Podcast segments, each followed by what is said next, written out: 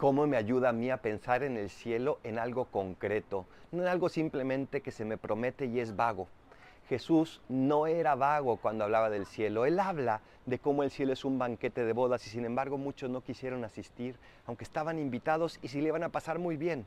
El cielo es para todos y está prometiéndose una fiesta eterna, una plenitud que nada ni nadie puede igualar, pero tenemos que decirle que sí porque Dios no nos va a obligar. Gracias Señor por ese cielo tan hermoso que nos prometes y ayúdenos a hacerlo cada vez más concreto. Soy el Paradolfo. Recen por mí, yo rezo por ustedes. Bendiciones.